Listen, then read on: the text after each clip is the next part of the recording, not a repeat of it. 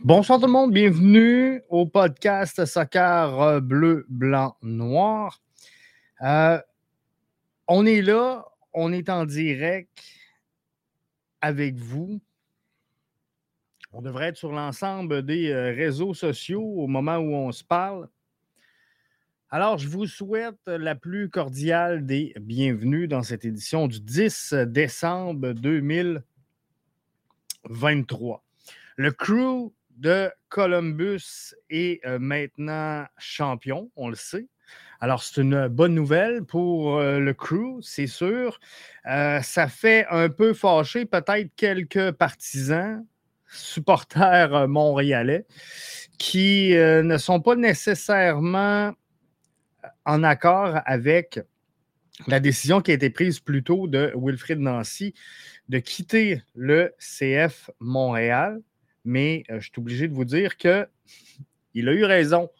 Il a eu raison de euh, quitter le CF Montréal, Wilfred Nancy.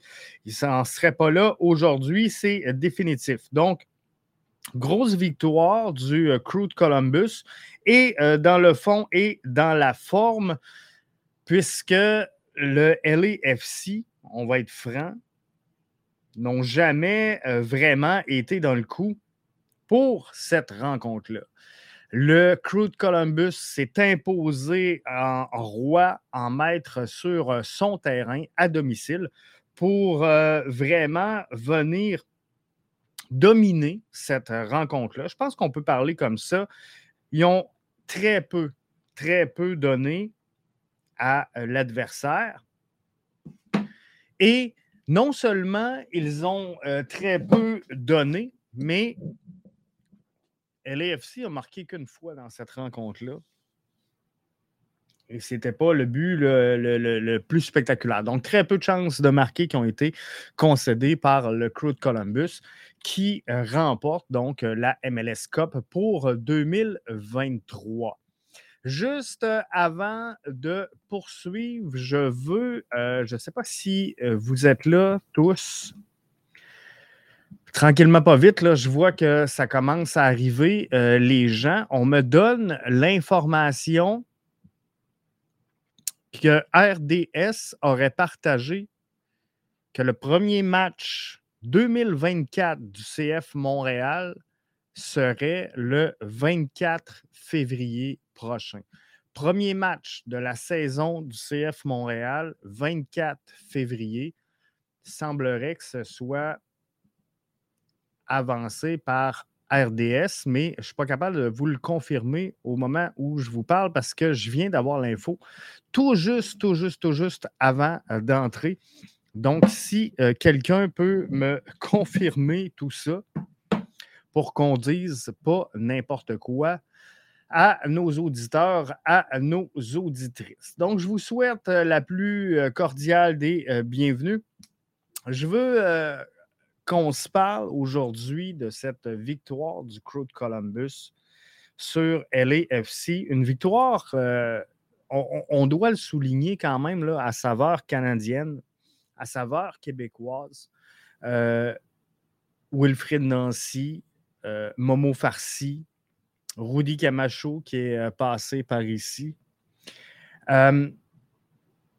également l'équipe technique autour de Wilfrid Nancy qui étaient pour la plupart avec le CF Montréal.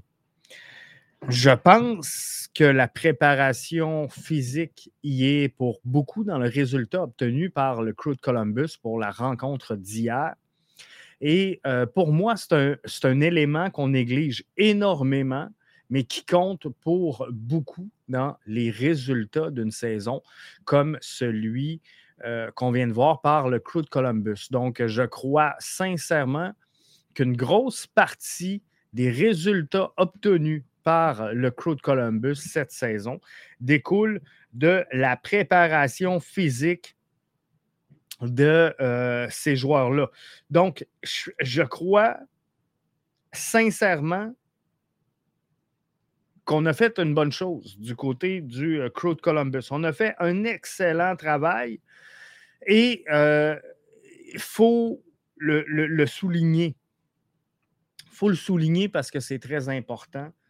Et c'est un travail de, maître qui a été fait par euh, l'équipe de préparation technique du euh, crew de Columbus pour cette rencontre-là.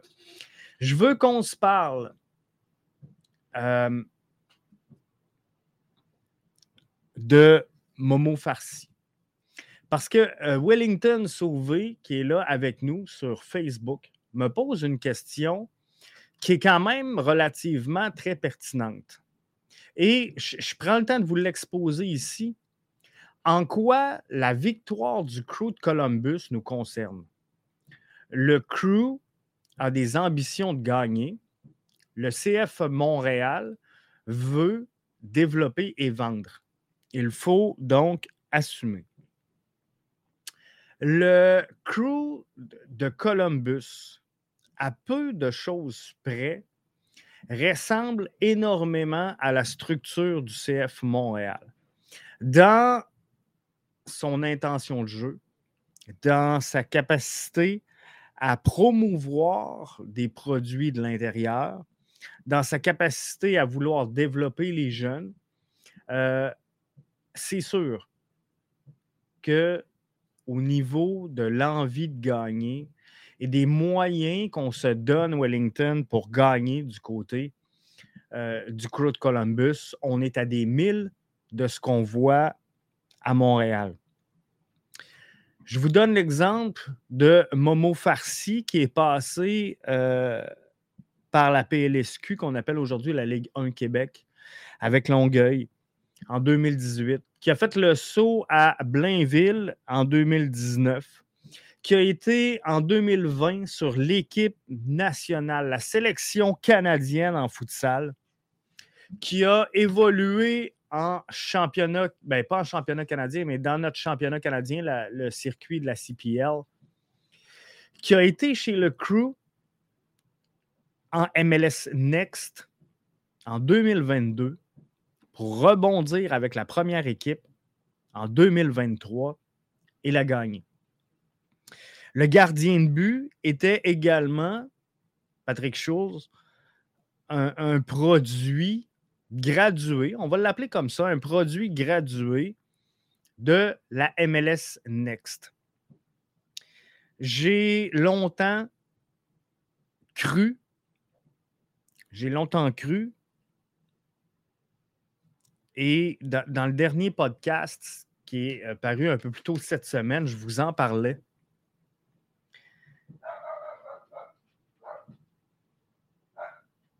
J'ai réfléchi beaucoup sur le, fameux MLS Next Pro. Le CF Montréal qui s'entête à ne plus être là, à ne pas être là, à ne pas participer à la MLS Next Pro. Et je vous ai dit, est-ce qu'on peut vraiment être déçu? Est-ce que c'est vraiment important, la MLS Next Pro? Le crew de Columbus vient de nous démontrer à quel point c'est pertinent. Sébastien qui entre avec nous sur Facebook, qui nous dit euh, Bonsoir Jeff, bonsoir Sébastien. Merci d'être là. Martin Pilon qui nous dit c'est vraiment impressionnant, Jeff, le, parcours de Momo Farsi. C'est effectivement un parcours qui est très, très, très impressionnant. Passer de la PLSQ euh, Longueuil à, Blainville, euh, faire un petit aparté en futsal où on, apprend les rudiments en futsal du technique, la, technique, la rapidité d'exécution, c'est vraiment sur le futsal. Euh, d'avoir joué avec Cavalry en CanPL, de, de graduer alors que tout ce temps-là, il est ignoré, on va le dire comme ça, par le CF Montréal, d'aller euh, évoluer avec le crew de Columbus en MLS Next Pro pour finalement graduer et euh, remporter cette année la MLS Next.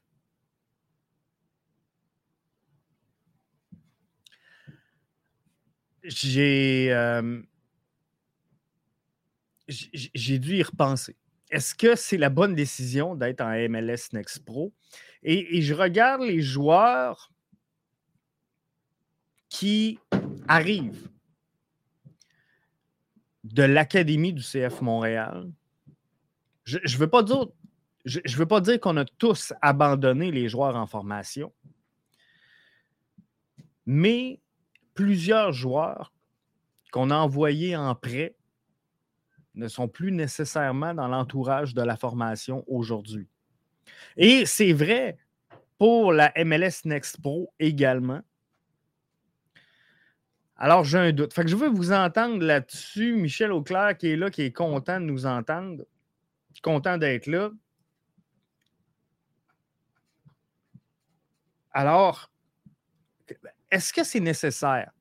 Est-ce que c'est obligatoire pour le CF Montréal de se placer les pieds en MLS Next Pro?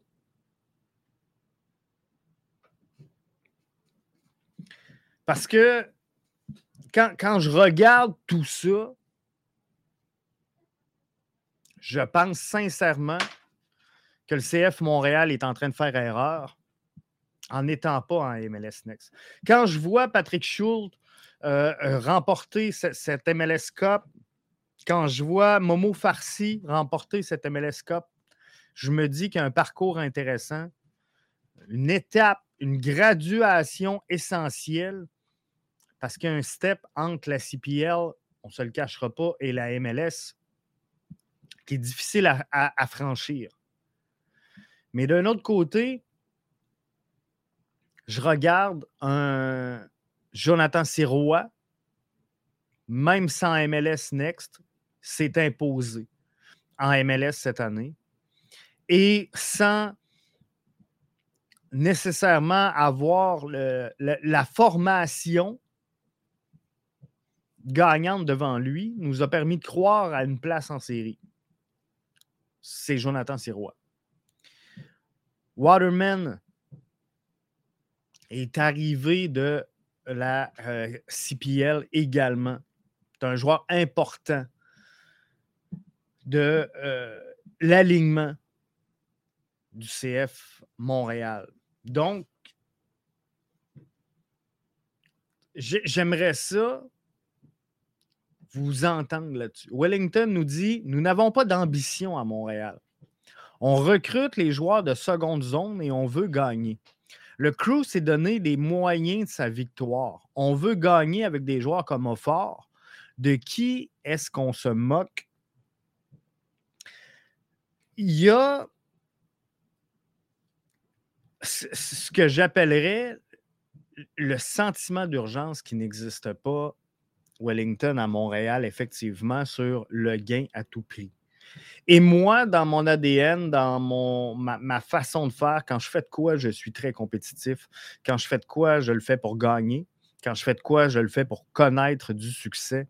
Et je ne comprends pas comment on peut s'engager dans un circuit professionnel sans vouloir à tout prix gagner. J'ai reproché souvent au CF Montréal de manquer d'ambition et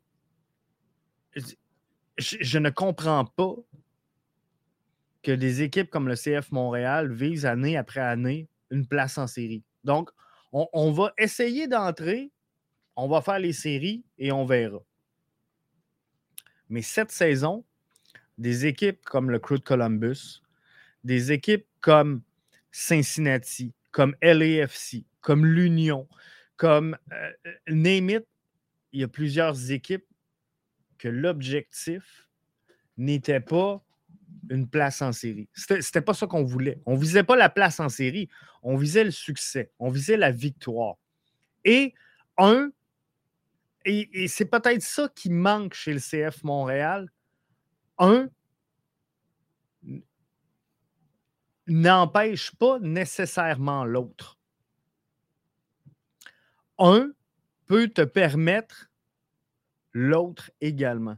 Tu peux être bon, gagner et quand même former des jeunes et vendre des joueurs. Regardez, par exemple, Atlanta United, qui va fort possiblement se débarrasser, là, pas se débarrasser, mais vendre Thiago Almada. Il y a des joueurs qui sont venus et qui ont été revendus, mais quand même dans une optique d'essayer d'avoir du succès. Donc, on, peut avoir des joueurs et dire, regarde, on, va ramasser des jeunes pépites, on va les former, on va les revendre. C'est sell high, euh, boy, high, sell higher. On peut acheter plus haut et vendre plus haut que ce qu'on fait présentement. Les conditions financières du CF Montréal, ça ne me regarde pas. Euh, je ne vais pas débattre là-dessus. Mais à un moment donné, tu dois mettre en place des actions qui vont faire que ton public va endosser ton projet. Et à partir du moment où ton public endosse ton projet, je, pense que c'est là qu'on voit des choses comme le crew. Euh, Beto euh, Mora, qui est là, salut Alberto, euh, bienvenue. Il dit il manque une vision, il manque de l'argent. Le CF Montréal est une petite équipe de la MLS. Vous demandez beaucoup dans une équipe qui a montré que son idée est de former et vendre, aussi simple que ça. Mais on, peut gagner et former et vendre. Comprenez-vous? Quand même. Euh, le crew de Columbus a vendu, si je ne me trompe pas, un certain Zela Ryan. Il y a des, des, formations qui peuvent connaître du succès et quand même vendre des joueurs. Il y a des joueurs, c'est sûr, qui vont arriver en fin de contrat, qui vont juste négocier à la hausse ailleurs. Mais des joueurs qui cherchent des tremplins vers l'Europe, il y en a plusieurs. Et on peut en avoir. je, vous donne l'exemple. Thiago Almada aurait pu être au CF Montréal. Ricky Puig aurait pu être au CF Montréal. On a pris la décision financière et économique de ne pas le faire, c'est correct, mais il n'y a rien qui entrait en conflit, c'est ça que je veux dire, avec l'optique recruter, former, vendre du CF Montréal. Là, ce qu'on veut faire, c'est recruter à petit prix, former et vendre à petit prix. Mais il faut euh, repenser peut-être à ce concept-là. Wellington me dit, Jeff, tu as défendu la politique de développer et vendre au courant de la saison. Tu as demandé qu'on devrait être patient avec Aufort et honnêtement, Aufort n'a pas sa place, même à la CPL. Tu es un peu incohérent. Wellington, je, te replace euh, en contexte. Euh, je ne sais pas à quel point tu as suivi les podcasts la saison dernière. J'ai défendu, je défendrai toujours la politique de développer et vendre du CF Montréal. Parce que ce que, je, ce que j'ai dit, ce que j'ai toujours dit, j'ai jamais changé de discours là-dessus. Qu'on recrute, qu'on forme, qu'on vende, c'est bien. Il n'y a rien qui empêche de faire avancer le projet. Et moi, j'ai un problème à partir du moment où le projet n'avance pas. Et j'ai souvent donné la saison dernière l'exemple de euh, euh, notre milieu de terrain, Georgi Mihailovic, qu'on a vendu. Moi, j'aurais aimé qu'on réinvestisse les sommes pour recruter à un meilleur rang et d'aller vers une progression. Ce que j'ai défendu, c'est que le CF Montréal, qui disent on part avec cette idée de politique de recruter, former, vendre, pas d'argent, je suis à l'aise avec ça.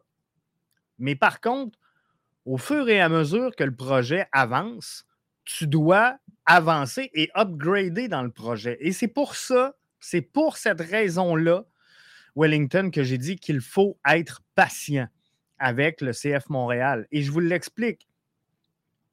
On recrute, par exemple, pour à peu près rien, un joueur qu'on vend. On va rechercher pour un petit peu plus cher Georgi Mihailovic. Je vous donne des chiffres, là, c'est pas important, mais on recrute un joueur gratuit. On le vend 200 000. On prend 200 000, on va chercher Mihailovic, on le vend 6 millions. Sur le 6 millions, on en prend 1 million. Le 1 million devrait nous permettre d'attirer un joueur qui est meilleur normalement que le joueur à 200 000. Donc, on prend ces sous-là, on les investit, on recrute, on vend. On devrait vendre plus que 8 millions normalement.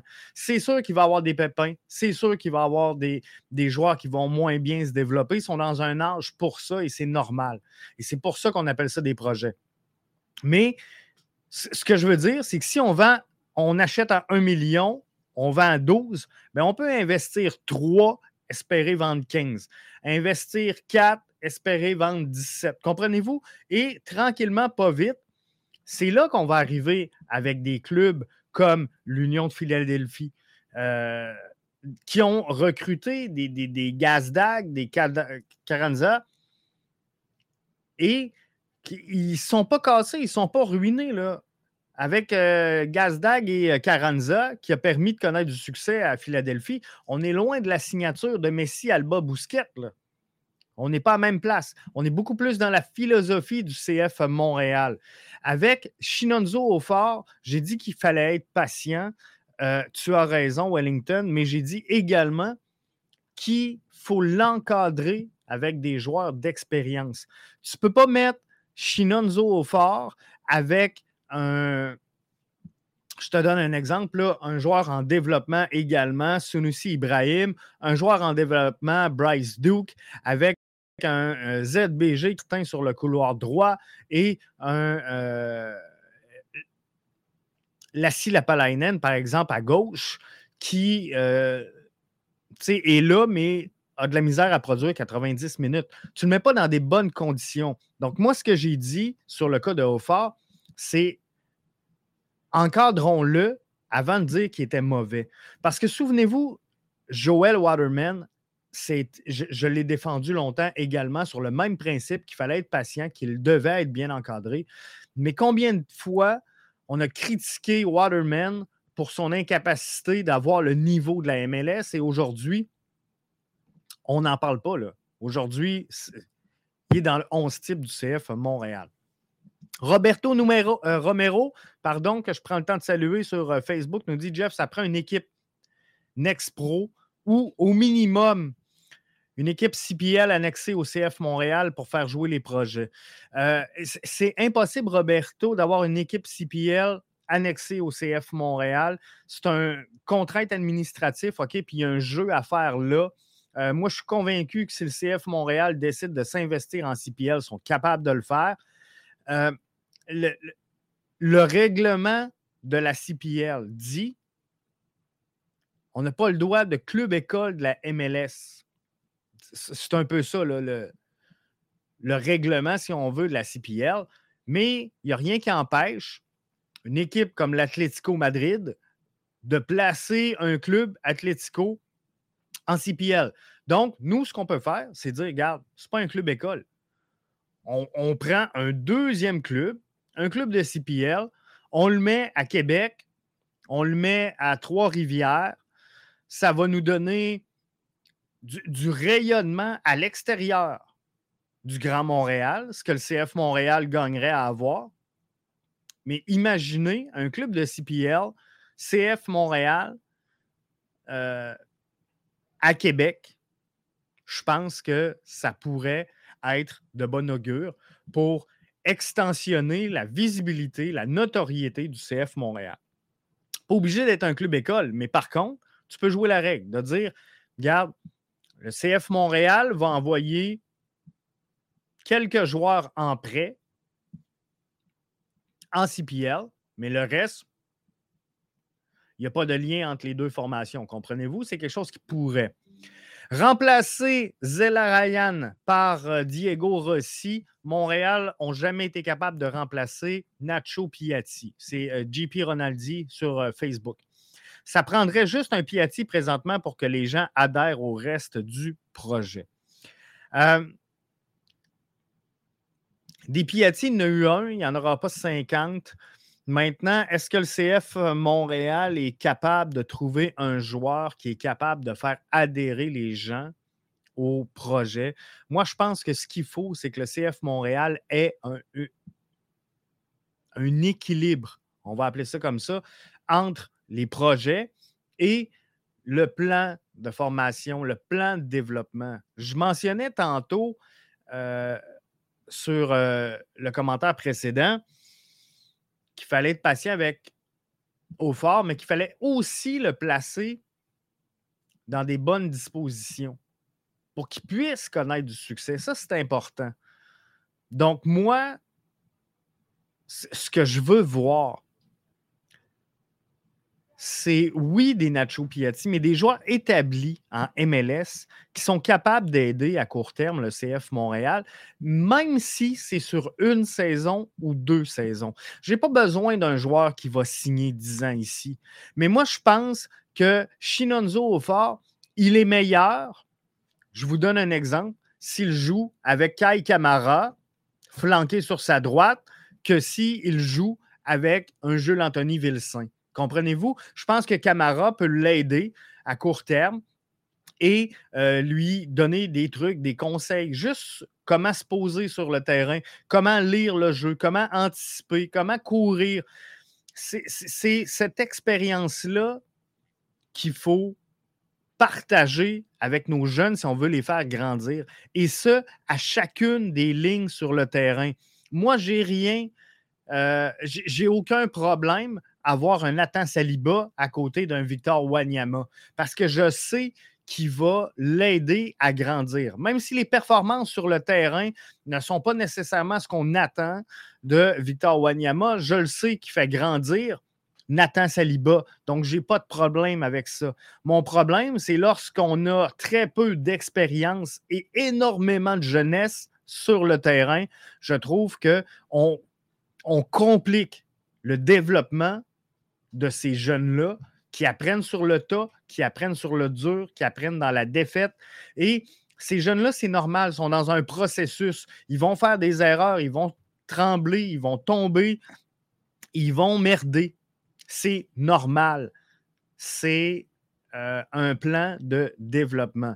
Donc, d'aller chercher un, Diego Rossi à euh, Columbus, et d'évaluer après ça la force de cette formation-là et de voir l'entraîneur-chef dire à son directeur sportif Garde-moi, il manque un élément. Si je veux amener cette équipe-là euh, à, la Coupe MLS, il s'appelle Rudy Camacho, qui n'est pas nécessairement le meilleur défenseur central de la MLS. Et je suis le premier qui ne s'est pas plaint du départ de Rudy Camacho. Par contre, moi, ce que je vous ai dit, j'ai rien contre le fait qu'on garde Rudy mais on va le garder pour les bonnes raisons. On va le garder pour le développement de nos jeunes joueurs. Rudy était là pour calmer la défensive du crew. Rudy était là pour amener une vision de l'entraîneur-chef sur le terrain, connaissant les principes de jeu euh, et, et, la capacité de Rudy sur les longs ballons euh, il, a transposé ça sur le reste de la formation. Et ça, c'est vraiment intéressant. Donc, quand je vous dis, il faut un mix entre la jeunesse et l'expérience, j'ai rien contre recruter, former, vendre. Par contre, tu ne peux pas avoir un 11 type qui est à vendre, comprenez-vous? Tu dois avoir un mélange entre la jeunesse et l'expérience. Je vous ai parlé de euh, Gaël de Montigny qui est parti s'entraîner à Bologne avec le, FC euh, Bologne 2. Et cette possibilité-là de le voir aboutir avec l'équipe première en 2024, il est latéral gauche. On a Zachary Broguillard qui est euh, fort possiblement euh, déjà parti de Montréal, qu'on devra remplacer. On sait que Lassie Lapalainen a des capacités à évoluer sur le couloir droit. Donc, on peut le prendre en couverture de Herrera sur la droite. Le problème est réglé. ça laisse une ouverture sur la gauche. Que je mette le jeune de Montigny à gauche, j'ai pas de problème avec ça. Le problème que j'ai, c'est si je suis obligé de me servir de lui comme titulaire dans les matchs, c'est là que ça ne fonctionne pas.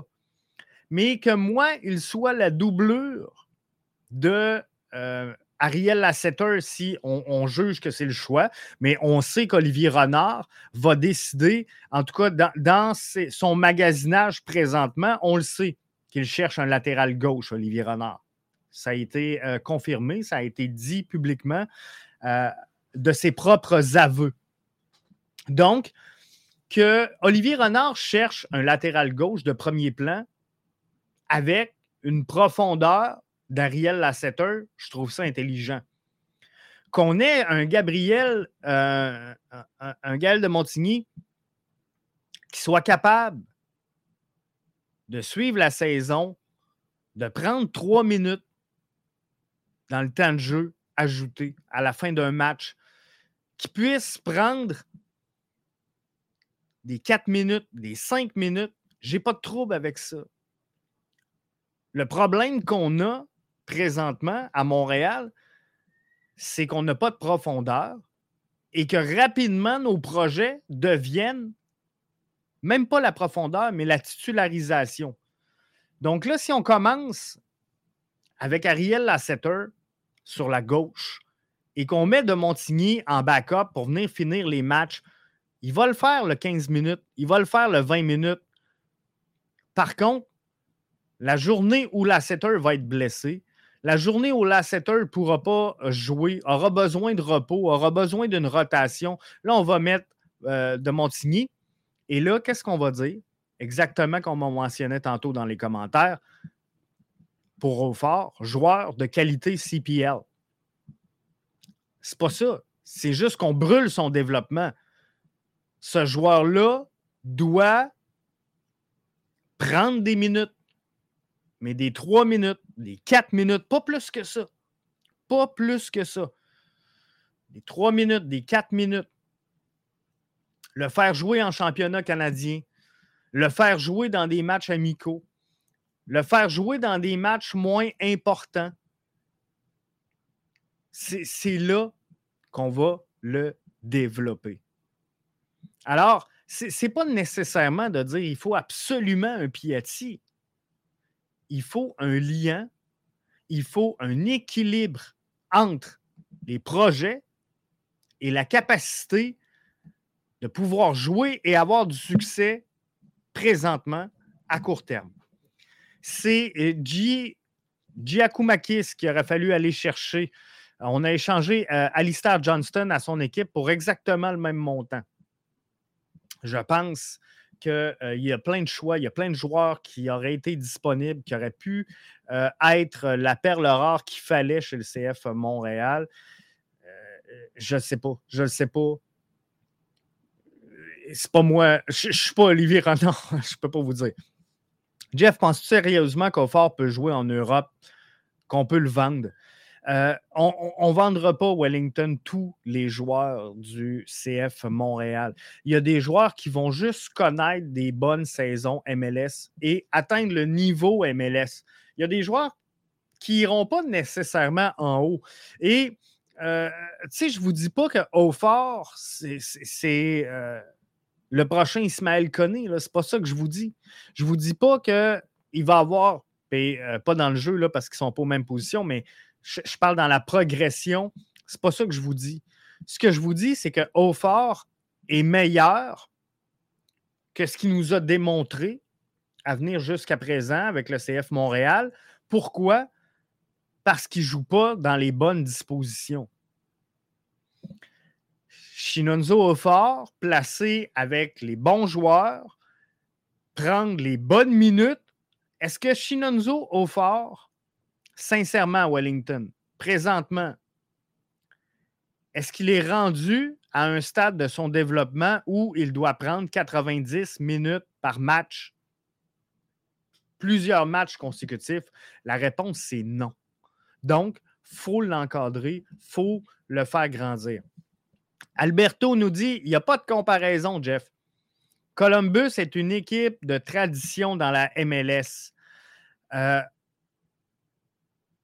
remplace Zalarayan avec Diego Rossi. Montréal n'est pas capable de remplacer Piatti, n'est pas capable de remplacer Drogba, de Divaio à un moment donné, ou pire, retenir et donner une meilleure offre à Mihailovic qui a préféré, aller à Az Alkmaar pour être euh, substitut. Euh, tantôt, je parlais de joueurs. À, un moment donné, là, tu ne peux pas les retenir éternellement, Alberto.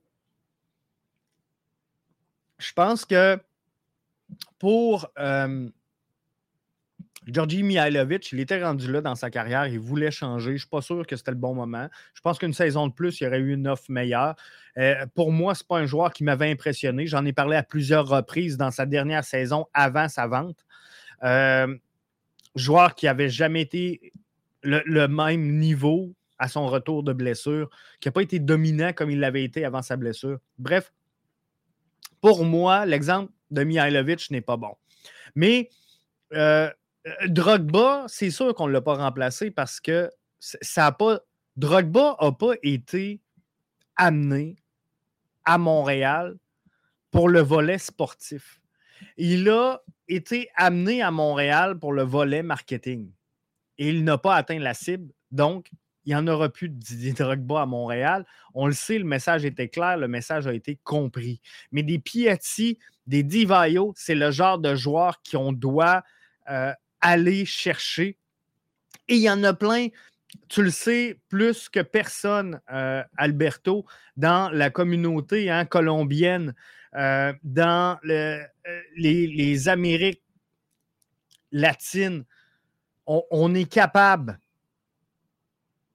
sans même aller en Europe, de recruter des joueurs capables de remplacer sur le terrain un Piatti. Je suis sûr que présentement, Alberto, tu es là, tu nous écoutes, tu es en direct. Je suis sûr, puis on en a déjà parlé ensemble, je suis sûr que tu as déjà une liste de noms de joueurs qui peut-être évolue présentement en Liga MX qui pourrait aider le CF Montréal et remplacer Nacho Piatti sans nécessairement que ce soit un Drogba, sans nécessairement que ce soit un Lionel Messi, un Sergio Busquets, euh, un, Chicharito. Mais je pense que le CF Montréal doit aller chercher ce genre de joueurs-là pour maintenir l'équilibre entre les projets et les résultats actuels. Wellington dit on a vendu des joueurs, on a investi où? On veut des résultats. Soyons cohérents. Chaque année, on retombe dans les mêmes erreurs. Une victoire en MLS, ça prend des joueurs de qualité. On n'a pas d'ambition saison après saison. Nous sommes là pour animer la euh, galerie, alors assumons-le. Là-dessus, Wellington, ce que je te dirais, c'est que le, CF Montréal a été longtemps, puis je ne veux pas les défendre. Je ne dis pas que ils sont bons et qu'ils n'ont pas fait d'erreur, puis ci, puis ça, mais euh, le CF Montréal a longtemps été un, one-man show où Joey Saputo dirigeait, puis c'était une, une, PME, on va le dire comme ça. Là. Et dans les dernières années, le CF Montréal s'est dit OK. Puis vous, pouvez critiquer Kevin Gilmore comme vous voulez, vous avez raison, c'était pas le bon gars, vous, avez raison. Par contre, il y avait une vision intéressante sur le fait que le CF Montréal n'était pas une organisation euh, au niveau qu'elle devrait être pour être en MLS. Et je pense que là-dessus, il y avait raison. C'était pas le bon messager, c'était pas le bon porte-parole, l'approche était mauvaise. J'étais à la même place que vous, je le défends pas là-dessus. Par contre, il y avait observé les bonnes choses. Et le CF Montréal, présentement, après plusieurs saisons négatives financièrement, se sont dit, OK, là, on va essayer de devenir une vraie organisation sportive et on va mettre en place des gens. Et, dans les dernières saisons, c'est des résultats qu'à court terme, on ne voit pas sur le terrain.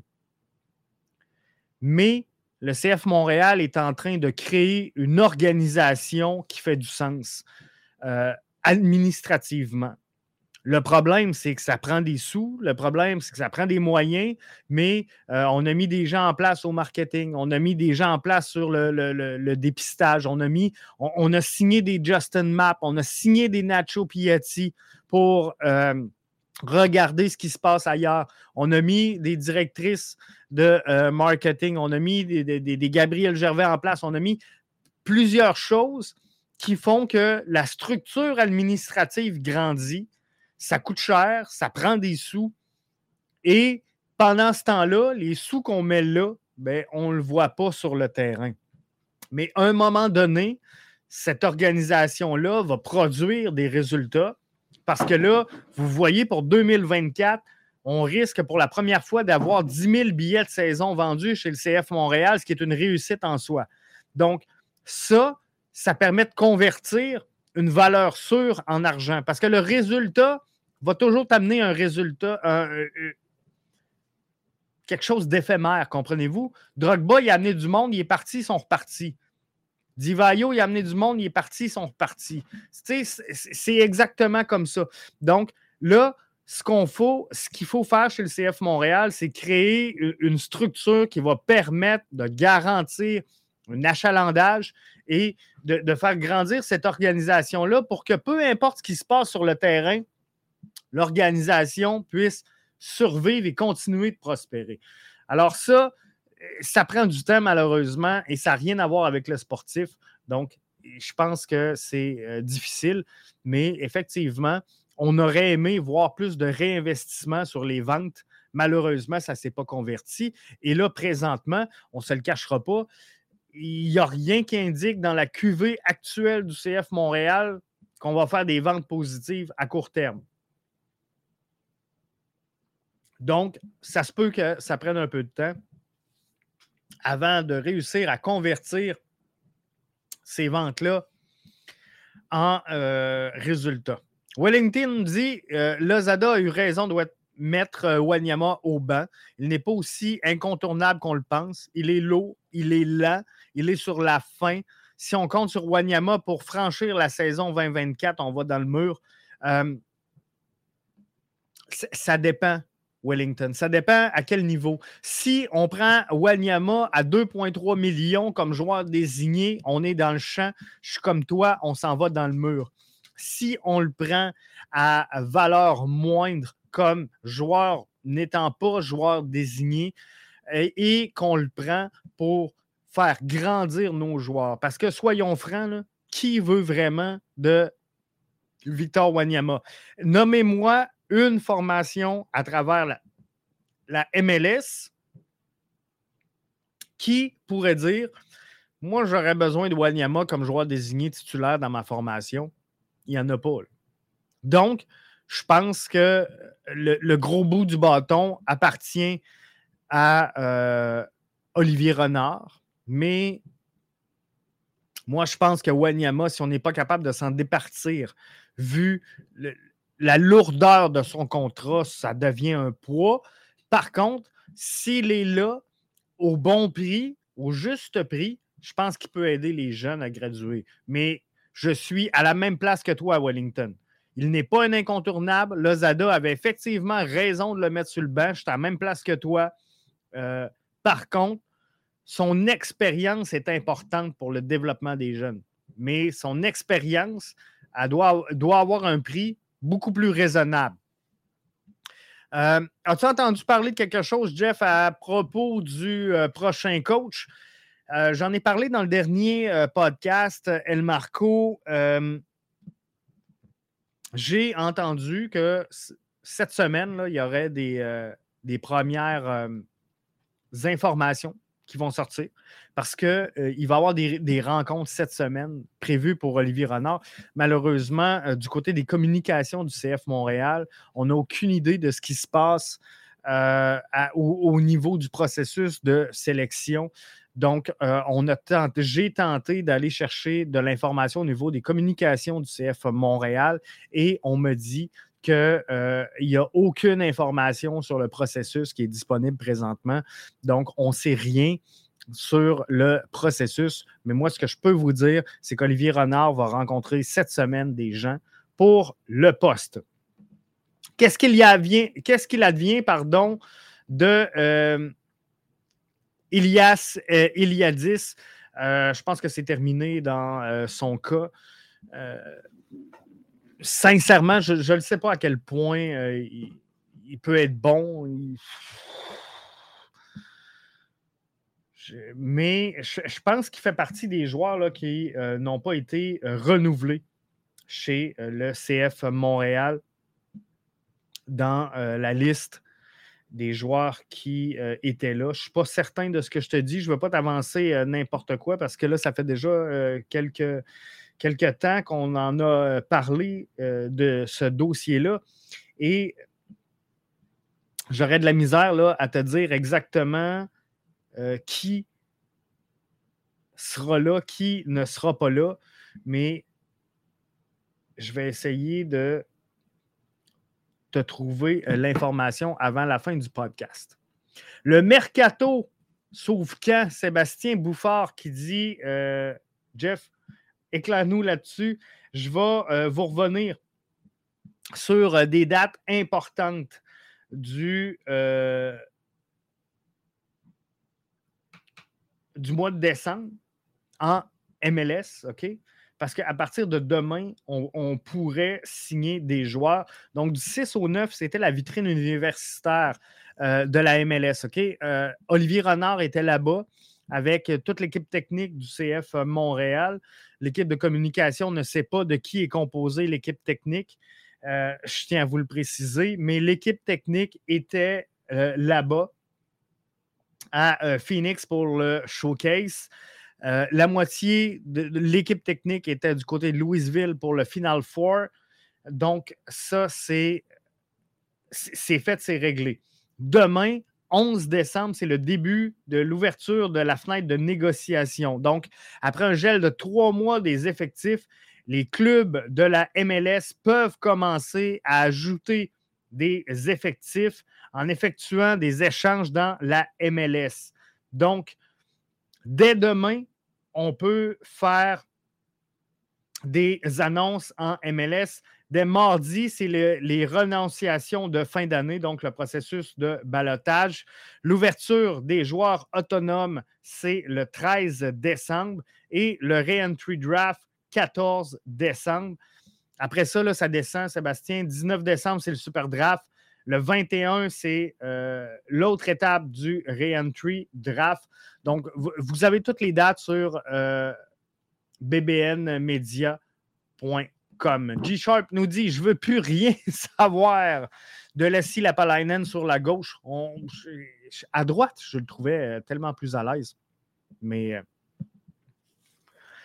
je pense qu'on pourrait faire ça, mais dans le plan d'Olivier Renard, il, y a un ajout qui va se faire à gauche. Jeff, j'ai l'impression que Joey Saputo n'est plus très investi dans le fonctionnement de l'équipe. Il est tellement effacé. Ton commentaire là-dessus. Euh, il y a une chose, je, vais être franc, il y a une chose qui me fait bien rire dans tout ça, puis tu as parfaitement raison. Joey Saputo, on ne le voit plus, il est effacé. Mais quand, on le voit, on, on ne veut pas qu'il soit là. Et quand il n'est pas là, on aimerait donc bien qu'il soit là. Mais lorsqu'il a décidé de mettre un président, on était-tu content? Hein? Combien de fois on a réclamé le départ de Joey Saputo en disant Garde, mets un président, occupe-toi-en plus. Finance, clair. Et, là, c'est ça qu'il a fait. Puis là, on est encore fâché parce qu'il semble plus très investi. Mais je peux vous dire que jouer Saputo là à cœur son CF Montréal. Je peux vous dire qu'il regarde ce qui se passe, qu'il sait ce qui se passe. Et c'est pas pour rien qu'on a pris des joueurs qui sont présentement à Bologne. Ce sont cinq de l'académie qui sont à Bologne. Euh, donc, il est là. Il voit ce qui se passe. Euh, il a amené euh, l'équipe technique. Il a amené, voyons, Olivier Renard, Gabriel Gervais, également avec lui là-bas pour regarder quelques petits points. Bref, il est là, il est investi. Est-ce qu'il est effacé? Oui, vous avez raison, il est effacé. Et c'est, selon moi, la meilleure des choses qu'il puisse faire pour la formation. On l'a vu dans le dossier Wilfrid Nancy. Moins qu'on le voit, mieux que euh, le club se porte. Elias est toujours au CF Montréal présentement comme milieu de terrain. Merci parce que Elias, dans le fond, était en prêt. Elias Iliadis pour euh, la saison dernière. Fait que là, je n'étais pas sûr si on l'avait ramené ou si euh, on avait décidé de le laisser aller. Mais il a joué la dernière saison en prêt. Donc, il est toujours au CF Montréal présentement comme milieu de terrain. Est-ce qu'on va le revoir cette saison? Est-ce qu'on va le relancer en prêt? Encore une fois, il est trop tôt pour vous le dire. Sûrement que le camp d'entraînement et le nouvel entraîneur-chef décideront un peu de l'avenir d'Ilias Iliadis à Montréal ou à l'étranger avec une, une autre formation mais euh, ça devrait ressembler à ça. Dans les prochaines semaines, le camp va s'ouvrir tranquillement, pas vite. J'avais une information. Est-ce que quelqu'un peut euh, me euh, confirmer? J'ai vu passer sur un groupe Facebook du CF Montréal, de fans du CF Montréal, que RDS aurait annoncé le premier match du CF Montréal pour la saison 2024, le 24 février prochain. Donc, est-ce que quelqu'un peut me confirmer cette information-là? Je ne peux pas la suivre en même temps que je vous parle, mais sur la page, c'est où que j'ai vu ça exactement? Je vais essayer euh, de vous le trouver. Et je ne le trouve plus. Peut-être que ça a été retiré.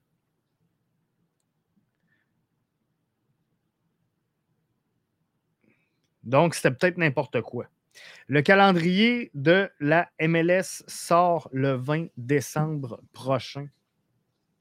Donc, on saura euh, quand exactement euh, ça se passe. Sébastien, il, ah, nous dit oui, c'est vrai. Donc, euh, je pense qu'il a vu peut-être le même poste que moi. Donc, semble que ce soit vrai. Donc, vous pouvez prendre pour acquis que le premier match du CF Montréal sera le 24 février prochain, fort possiblement un match sur la route. Wellington nous dit Jeff, il faut avouer que le dossier euh, Kai Camara a été très mal négocié par Olivier Renard en début de saison. Si Camara était resté, l'équipe aurait pu jouer les séries. Euh, sincèrement, si tu m'aurais dit n'importe quel joueur, je t'aurais dit oui. Mais le dossier de Camara, Camara l'a mal, très mal géré, lui aussi, euh, Wellington. Puis, euh, sincèrement, c'est pas un, c'est pas un joueur d'équipe, c'est pas un joueur de concession, c'est pas un joueur qui euh, se plaît pour la cause. Il y a un dossier à faire avancer, Kai Kamara, c'est celui de Kai Kamara. Donc, euh, moi, pour vrai, tu m'aurais dit la même chose de plusieurs joueurs, j'aurais été d'accord. Je pense que le euh, Kai Kamara n'a jamais voulu rester plus longtemps que ça avec le CF Montréal, comme il l'a fait avec le Fire de Chicago. Encore une fois, où il aura joué juste une saison. Il aura passé partout, c'est pas pour rien. Et moi, euh, pour ça, j'ai vraiment de la misère avec ça. Un dossier comme celui de Kai Kamara. Mais effectivement, si on parle de talent brut, je ne parle pas du, dossier, je ne parle pas du gars, je ne parle pas des émotions, je ne parle pas de, de, son vouloir ou pas signer à Montréal, sa surenchère de contrat. Le gars sur le terrain, il aurait pu aider le CF Montréal. Il faut évaluer par contre sa saison 2023 qui a été plus qu'ordinaire avec le Fire de Chicago. Est-ce qu'il aurait à ce point aidé le CF Montréal? Je ne le sais pas. Mais c'est ce genre de joueur-là qui est important pour le CF Montréal au moment où on se parle quand je dis qu'il faut faire un mariage important entre euh, l'expérience et euh, la jeunesse. El Marco, salut, ça, fait longtemps qu'on ne s'est pas vu. Avoir euh, Columbus gagner avec des jeunes, avec des joueurs arrivés du Crew 2, ça donne un exemple que le CF Montréal devrait avoir une équipe MLS Next Pro. Euh, oui, on, on, va faire un podcast, El Marco, juste là-dessus. parce que MLS Next, là, ah, je suis pas sûr. Je suis pas sûr, mais de plus en plus, je me dis que le CF Montréal rate le bateau. Mais quand je regarde, le MLS Crew 2 a gagné le championnat la, saison dernière. On a monté Farsi, on a montré Schulz. On gagne en MLS régulière, donc avec l'équipe première. Et là, on se dit, c'est une révolution. Il faut la MLS Next à Montréal. Jonathan Sirois a fait le même travail que Patrick Schulz. A été bon cette année. Là. On n'avait pas les éléments pour gagner. Mais est-ce que la victoire de Columbus cette année est plus due à Zelarayan, à Nagby, à euh, Kucho, à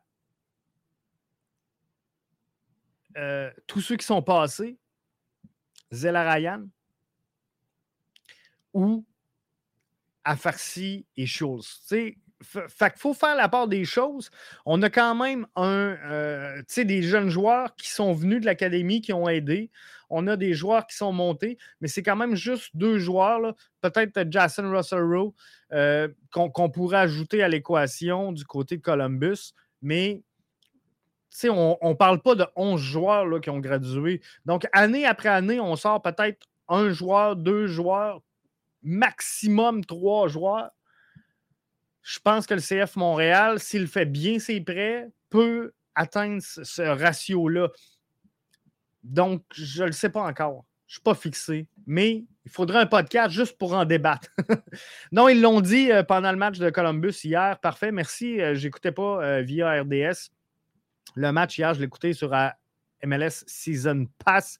Donc, Ali, salut Ali, merci d'être là avec nous autres. Il est là, Ali, sur Facebook. Il dit 24 février, je l'ai vu passer aussi. Donc, c'est. C'est une bonne nouvelle, vous le savez. 24 février. premier match de la saison du CF Montréal. Euh, on a-tu des détails, Ali ou euh? On, sait-tu contre qui qu'on joue? On sait-tu si ça va être sur la route? On sait-tu si ça va être au stade euh, olympique? y a-tu des détails qui ont coulé de ça ou on sait juste 24 février, premier match? On ne sait pas contre qui, on ne sait pas où. Wellington nous dit Je ne comprends pas pourquoi on a laissé partir Chandrea.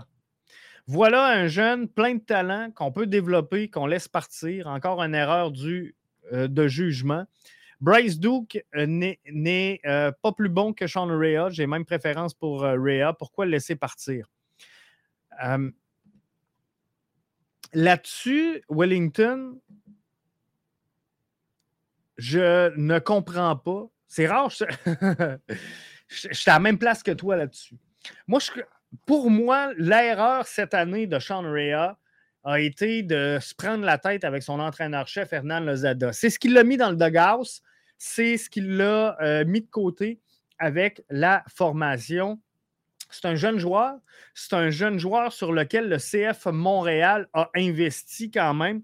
On l'a envoyé en prêt. On lui a donné une chance de se développer. C'est un joueur qui se développait bien. Euh, c'est un joueur qui a pris des minutes en MLS jusqu'au match hein, où, vous le savez, là, il est rentré. Euh, Lozada l'a sorti 15 minutes après.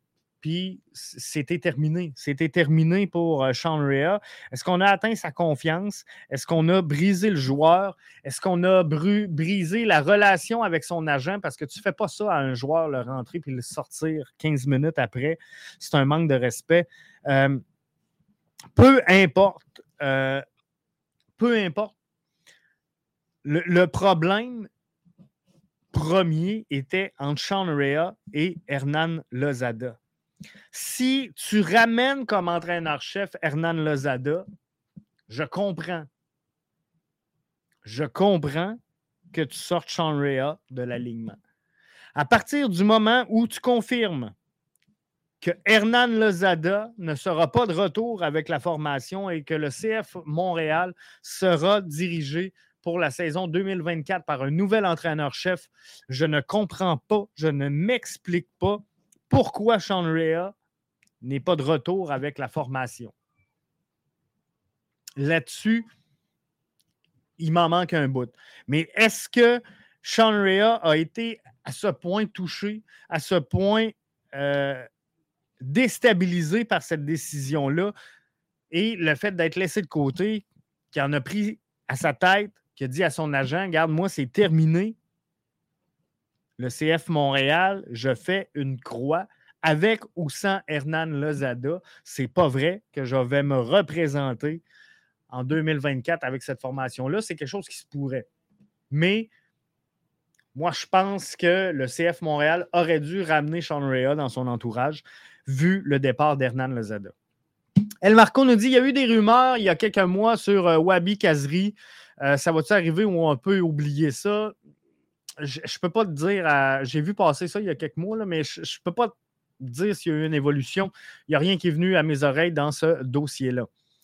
Euh, J'espère qu'Olivier Renard va nous faire un cadeau de Noël en avance, soit un coach ou un joueur.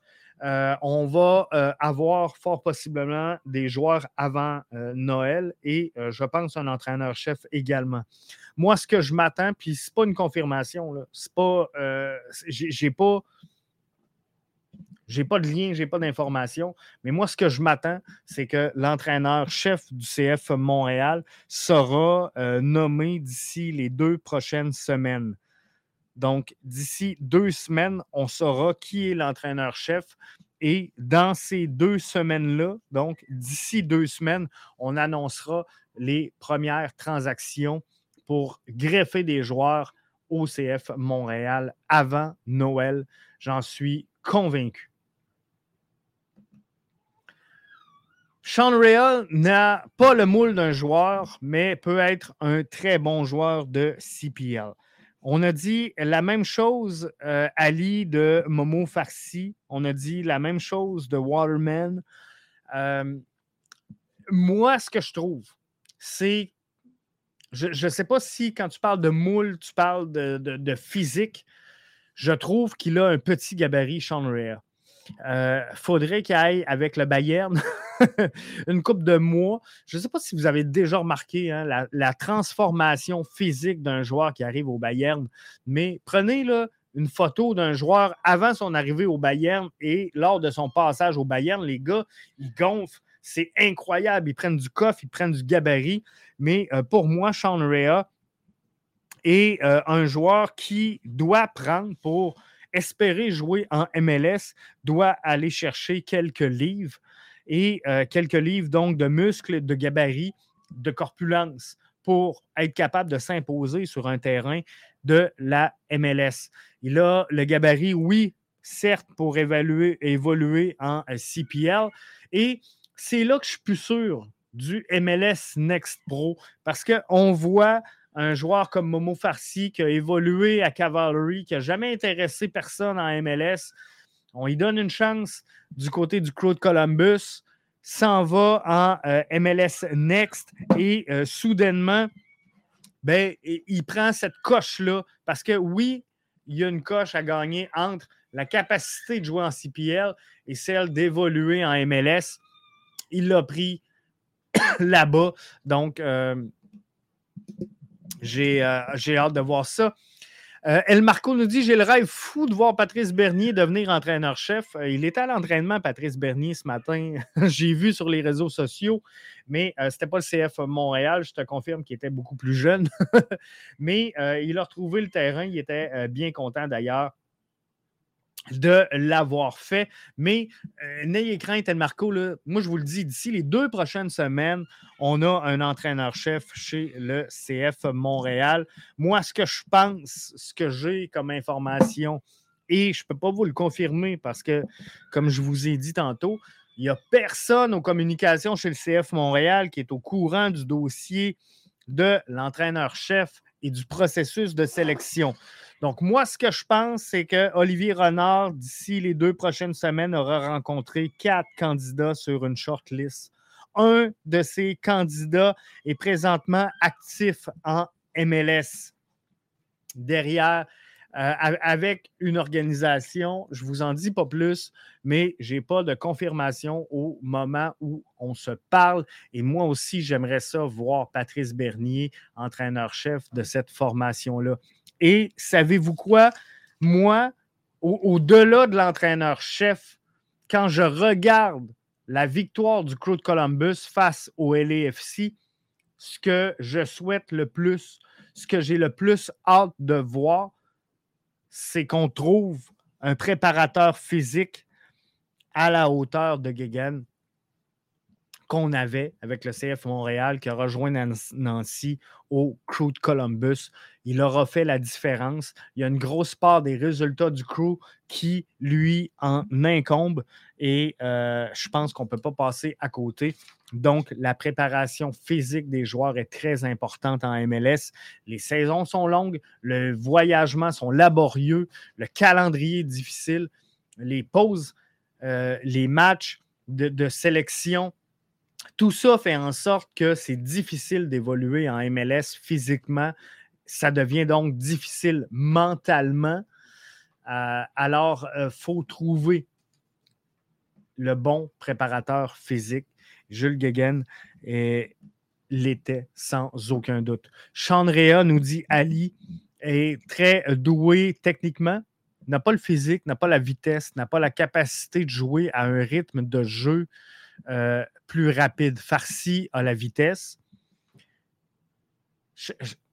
Farsi, je pense que son, passage à Lee euh, avec euh, l'équipe canadienne de futsal en 2020 l'a aidé énormément. Tu sais, dans, dans, la vitesse, dans la technique, dans cette capacité à prendre sous haute pression une décision, pour le QI soccer, quand je coach du, U16, U17, je déteste que mes joueurs puissent faire du futsal parce que physiquement, c'est difficile. Il y a beaucoup, beaucoup de blessures en futsal, mais pour le côté technique, pour le côté euh, de prendre des décisions, d'être mis, de faire face à une pression, je pense que le futsal est un développement essentiel et une des, facettes du jeu qu'on voit aujourd'hui de Momo Farsi provient directement de, euh, du succès qu'il a connu en euh, futsal. Waterman a le physique, c'est clair. C'est clair qu'il a le physique, il a euh, un, beau gabarit, une belle shape. mais Sean Rea est dans un âge où euh, il doit connaître du succès. Euh, elle doit connaître une suite à sa carrière et il est dans un âge où ça devient difficile de, travailler, de développer. Parce que quand tu prends un joueur de U13, U14, Ellie, tu peux dire je vais travailler son explosion. Tu peux dire je vais travailler euh, son rythme de jeu, sa prise de décision.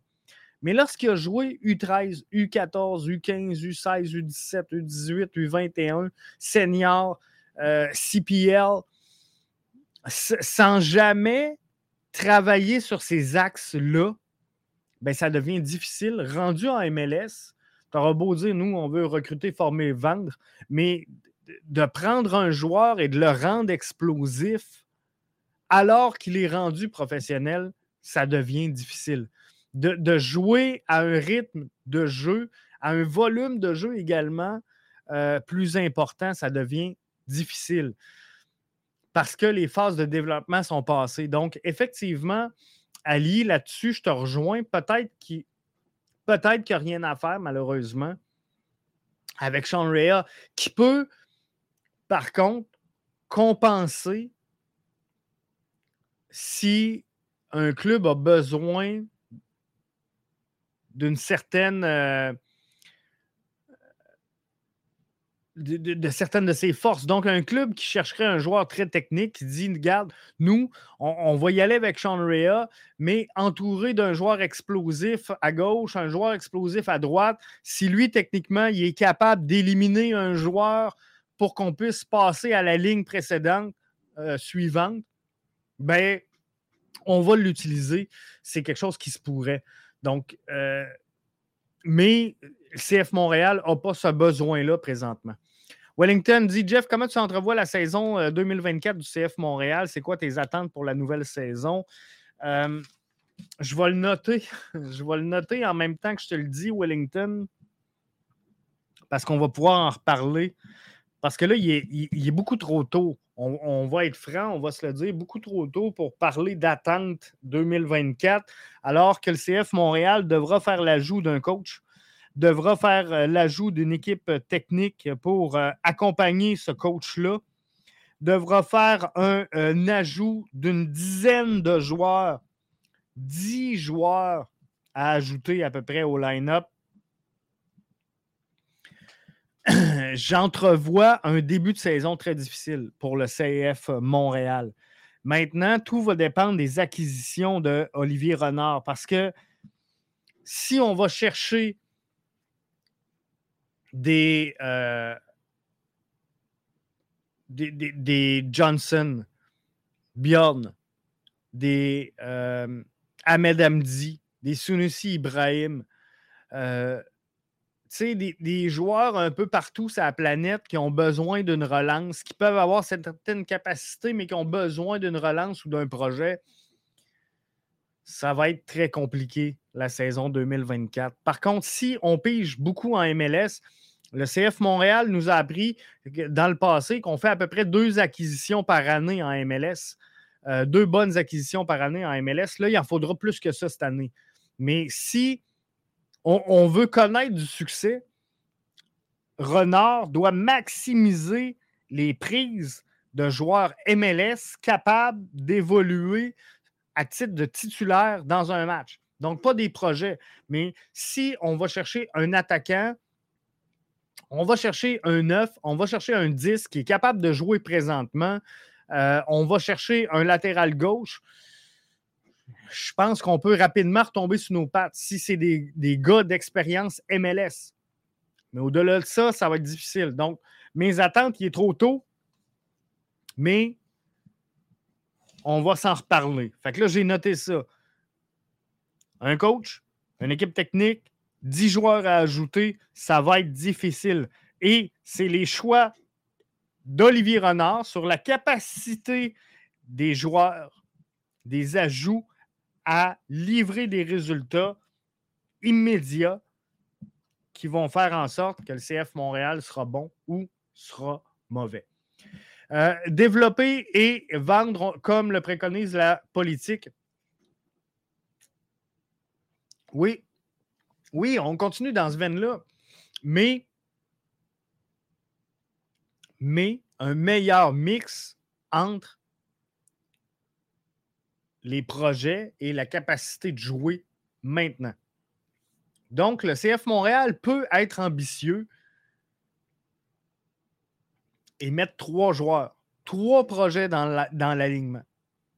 si le CF Montréal est ambitieux et connaît du succès et qu'il y a trois projets, juste trois, mais qu'on les vend à la fin de la saison parce que le CF Montréal a gagné, ben c'est mieux que d'avoir 11 projets et d'être tout collé avec parce que personne n'en veut, parce que le CF Montréal n'a pas d'ambition, ne connaît pas de succès et n'avance pas.